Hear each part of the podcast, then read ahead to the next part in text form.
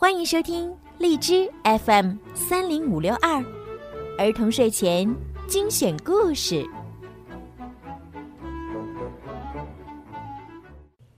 大家好，我是小鱼姐姐。今天的故事呢，要送给住在芭提雅的杨明小宝贝。你的家人想对你说：“亲爱的宝贝，今天五周岁了。”看着你一天一天的逐渐褪去孩童的奶气，慢慢蜕变成小小少年的样子，或者一板一眼的看书、识字、算算数，或者专心致志的搭乐高，又或者快乐的高声哼着不知名的小曲儿，每一个瞬间都见证着你的成长。爸爸妈妈经常在你去上学时。因为想起你那可爱的小模样而相对着忍俊不禁。今天是你五周岁的生日，你的爸爸妈妈、外公外婆和奶奶为你点播了一个你最喜欢的变形金刚的故事，并请你最喜欢的小鱼姐姐讲给你听，这是对你表现好的奖励哦。同时，也祝福杨明和所有的大朋友和小朋友们，在鼠年。身体健康，心想事成，天天快乐哦！好啦，现在我们一起来听今天的故事吧，《变形金刚：领袖之证》，盗梦空间。真是不可思议！救护车在实验可变频率波长时，竟然获取了霸天虎战舰的坐标。可是，在同一频率上，还有一个汽车人的求救信号。看来。有汽车人遇难了。很快，救护车和擎天柱就来到了目的地。这里是人迹罕至的荒漠，狂风裹夹着沙子，侵蚀着一艘飞船残骸。看样子，飞船是紧急迫降在此地的。擎天柱和救护车走进飞船内部，发现飞船里到处都是汽车人的遗体。救护车经过仔细检查，发现这些汽车人死于病毒，而且病毒还有活性。突然，飞船摇晃起来，擎天柱头顶上方的汽车人遗体也跟着摇晃起来。啪！从遗体内露出的几滴蓝色液体滴到了擎天柱身上。糟糕，擎天柱被病毒感染了。回到基地，救护车发现擎天柱感染的病毒是赛博坦瘟疫，这是霸天虎生化武器项目的成果，曾经夺去了数百万赛博坦星人的生命。救护车提议趁还锁定着霸天虎战舰的坐标，去入侵霸天虎数据库，找出解药。阿尔西和大黄蜂刚一赶到霸天虎战舰。就看到基岛从实验室里走了出来，他们连忙躲了起来。等基岛走过去，立即潜入了实验室。可是，阿尔西搜索了整个数据库，还是没有找到解药。负责警戒的大黄蜂忽然有了重大发现：威震天竟然躺在实验室的密室里，他浑身插满了管子。什么？听到这个消息，救护车大吃一惊。阿尔西愤怒的用枪瞄准了威震天。不！救护车连忙阻止。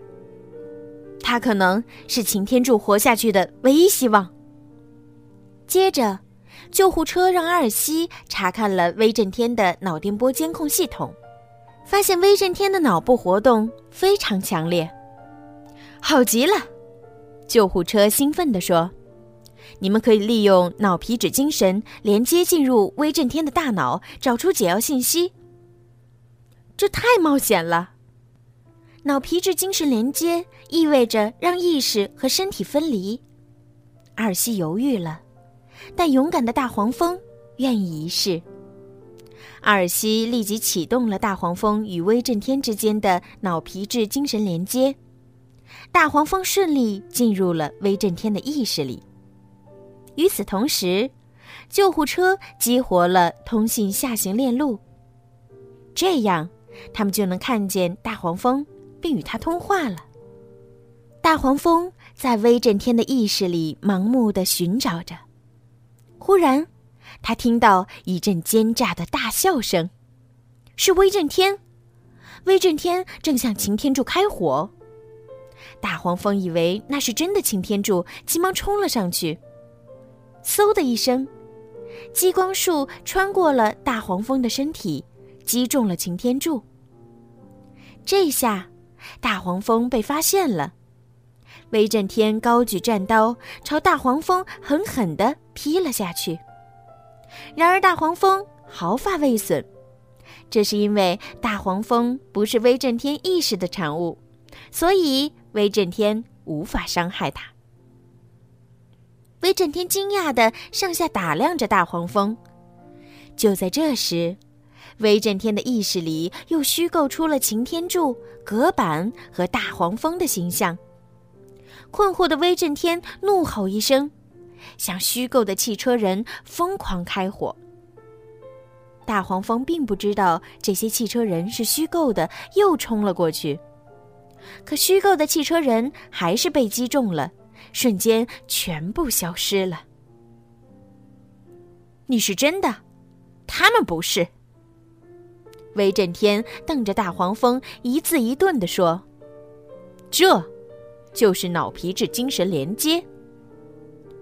这下糟了，威震天有了自我意识，他气势汹汹的逼问大黄蜂：“自己到底出了什么事儿？”大黄蜂如实讲述了太空桥爆炸的事儿，还告诉他擎天柱感染了赛博坦瘟疫，希望威震天能给出解药。听到这个消息，威震天得意的狂笑起来。他自然不愿意救擎天柱。聪明的大黄蜂告诉威震天，如果擎天柱死了，他就没有机会亲自打败擎天柱了。